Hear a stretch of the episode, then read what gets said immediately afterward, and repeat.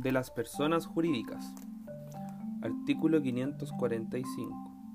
Se llama persona jurídica una persona ficticia capaz de ejercer derechos y contraer obligaciones civiles y de ser representada judicial y extrajudicialmente. Las personas jurídicas son de dos especies, corporaciones y fundaciones de beneficencia pública. Las corporaciones de derecho privado se llaman también asociaciones. Una asociación se forma por una reunión de personas en torno a objetivos de interés común a los asociados. Una fundación mediante la afectación de bienes a un fin determinado de interés general. Hay personas jurídicas que participan de uno y otro carácter. Artículo 548. El acto por el cual se constituyan las asociaciones o fundaciones constará en escritura pública o privada suscrita ante notario, oficial del registro civil o funcionario municipal autorizado por el alcalde. Copia del acto constitutivo autorizada por el ministro de Fe o funcionario ante el cual fue otorgado deberá depositarse en la Secretaría Municipal del domicilio de la persona jurídica en formación dentro del plazo de 30 días contados desde su otorgamiento. Este plazo no regirá para las fundaciones que se constituyan conforme a las disposiciones testamentarias. Dentro de los 30 días siguientes a la fecha del depósito, el secretario municipal podrá objetar fundadamente la constitución de la asociación o fundación si no se hubieran cumplido los requisitos que la ley o el reglamento señalen no se podrán objetar las cláusulas de los estatutos que reproduzcan los modelos aprobados por el Ministerio de Justicia. La objeción se notificará al solicitante por carta certificada. Si al vencimiento de este plazo el secretario municipal no hubiere notificado observación alguna, se entenderá por el solo Ministerio de la Ley que no objeta la constitución de la organización y se procederá de conformidad al inciso quinto sin perjuicio de las reclamaciones administrativas y judiciales procedentes, la persona jurídica en formación deberá subsanar las observaciones formuladas dentro del plazo de 30 días, contados desde su notificación. Los nuevos antecedentes se depositarán en la Secretaría Municipal, procediéndose conforme al inciso anterior. El órgano directivo de la persona jurídica en formación se entenderá facultado para introducir en los estatutos las modificaciones que se requieran para estos efectos. Si el secretario municipal no tuviera objeciones a la Constitución o, vencido el plazo para formularlas de oficio y dentro del quinto día, el secretario municipal archivará copia de los antecedentes de la persona jurídica y los remitirá al Servicio de Registro Civil e Identificación para su inscripción en el Registro Nacional de Personas Jurídicas sin fines de lucro a menos que el interesado solicitare formalmente hacer la inscripción de manera directa.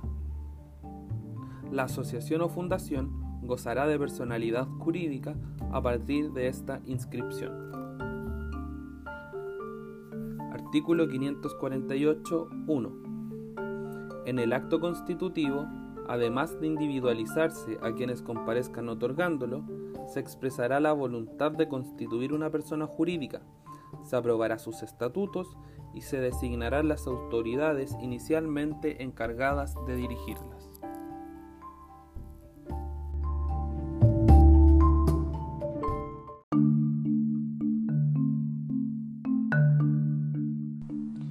Artículo 548, 2. Los estatutos de las personas jurídicas a que se refiere este título deberán contener a el nombre y domicilio de la persona jurídica. B. La duración, cuando no se la constituya por tiempo indefinido. C. La indicación de los fines a que está destinada. D. Los bienes que forman su patrimonio inicial, si los hubiere, y la forma en que se aporten. E. Las disposiciones que establezcan sus órganos de administración, cómo serán integrados y las atribuciones que les correspondan. F. Las disposiciones relativas a la reforma de estatutos y a la extinción de la persona jurídica, indicándose la institución sin fines de lucro a la cual pasarán sus bienes en este último evento. Los estatutos de toda asociación deberán contener los derechos y obligaciones de los asociados, las condiciones de incorporación y la forma y motivos de exclusión.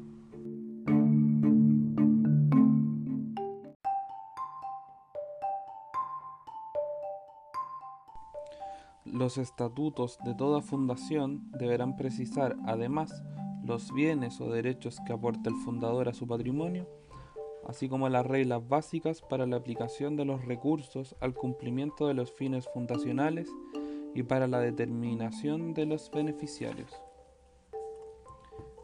Artículo 548. 3. El nombre de las personas jurídicas a que se refiere este título deberán hacer referencia a su naturaleza, objeto o finalidad.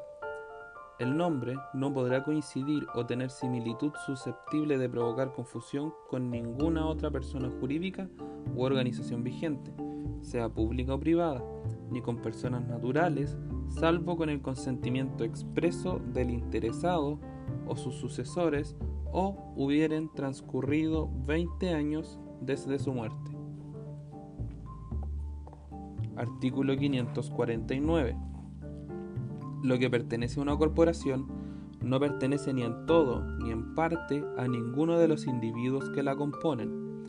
Recíprocamente, las deudas de una corporación no dan a nadie derecho para demandarlas en todo o parte a ninguno de los individuos que componen la corporación, ni dan acción sobre los bienes propios de ellos, sino sobre los bienes de la corporación.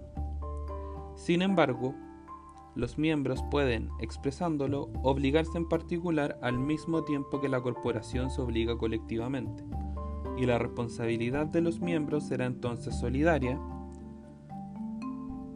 si se estipula expresamente la solidaridad.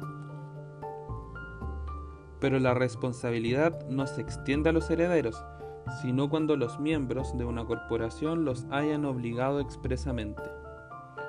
Si una corporación no tiene existencia legal según el artículo 546, sus actos colectivos obligan a todos y cada uno de sus miembros solidariamente. Artículo 550. La mayoría de los miembros de una corporación que tengan según sus estatutos voto deliberativo será considerada como una asamblea o reunión legal de la corporación entera. La asamblea se reunirá ordinariamente una vez al año y extraordinariamente cuando lo exijan las necesidades de la asociación. La voluntad de la mayoría de la asamblea es la voluntad de la corporación, todo lo cual se entiende sin perjuicio de las modificaciones que los estatutos de la corporación prescribieren a este respecto.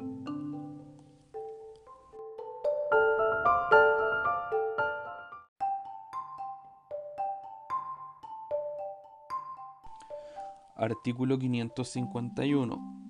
La dirección y administración de una asociación recaerá en un directorio de al menos tres miembros cuyo mandato podrá extenderse hasta por cinco años.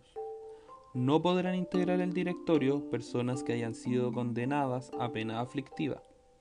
El director que durante el desempeño del cargo fuere condenado por crimen o simple delito, o incurriere en cualquier otro impedimento o causa de inhabilidad o incompatibilidad establecida por ley o los estatutos cesará en sus funciones, debiendo el director el directorio nombrar a un reemplazante que durará en sus funciones el tiempo que reste para completar el periodo del director reemplazado.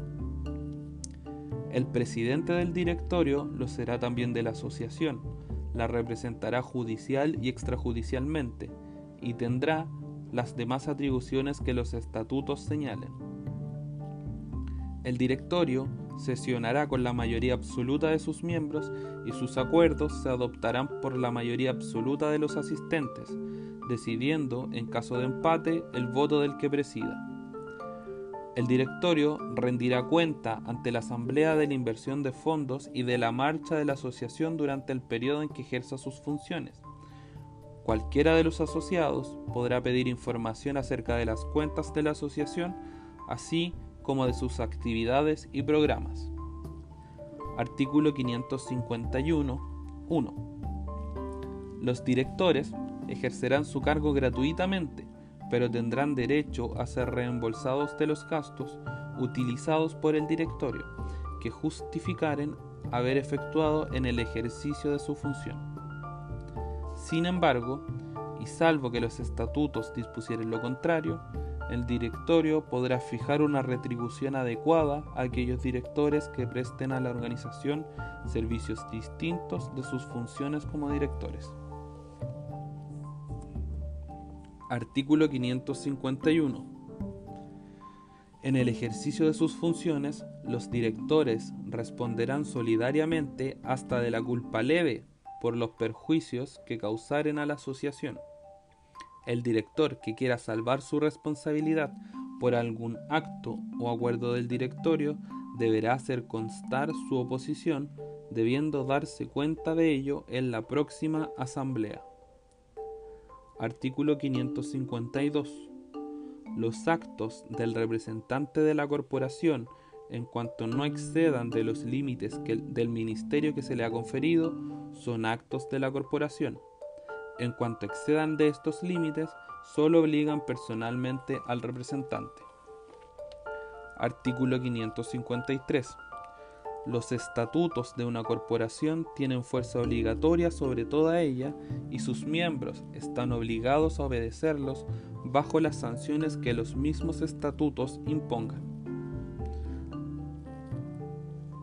Artículo 556. Las asociaciones y fundaciones podrán adquirir, conservar y enajenar toda clase de bienes a título gratuito u oneroso por acto entre vivos o por causa de muerte. El patrimonio de una asociación se integrará, además, por los aportes ordinarios o extraordinarios que la Asamblea imponga a sus asociados con arreglo a los estatutos. Las rentas, utilidades, beneficios o excedentes de la asociación no podrán distribuirse entre los asociados ni aun en caso de disolución. Artículo 558. La modificación de los estatutos de una asociación deberá ser acordada por la asamblea citada especialmente con ese propósito la disolución o fusión con otra asociación deberán ser aprobadas por dos tercios de los asociados que asistan a la respectiva asamblea. Los estatutos de una fundación solo podrán modificarse por acuerdo del directorio, previo informe favorable del ministerio, siempre que la modificación resulte conveniente al interés fundacional. No cabrá modificación si el fundador lo hubiera prohibido el Ministerio de Justicia emitirá un informe respecto del objeto de la fundación como asimismo el órgano de la administración y de dirección en cuanto a su generación, integración y atribuciones. En todo caso deberá cumplirse con las formalidades establecidas en el artículo 548. Artículo 559. Las asociaciones se disolverán. A por el vencimiento del plazo de su duración, si lo hubiera. B. Por acuerdo de la Asamblea General Extraordinaria, cumpliendo los requisitos formales establecidos en el artículo 558. C. Por sentencia judicial ejecutoriada, en caso de 1. Estar prohibida por la Constitución o la ley o infringir gravemente sus estatutos. 2. Por haberse realizado íntegramente su fin o hacerse imposible su realización. D. Por las demás causas previstas en los estatutos y en las leyes.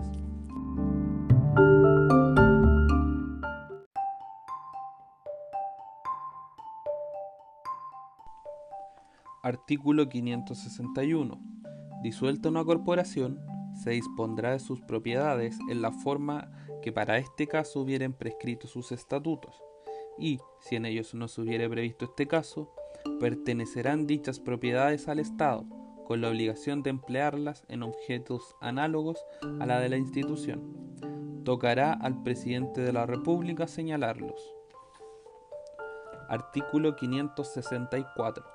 Las fundaciones perecen por la destrucción de los bienes destinados a su manutención.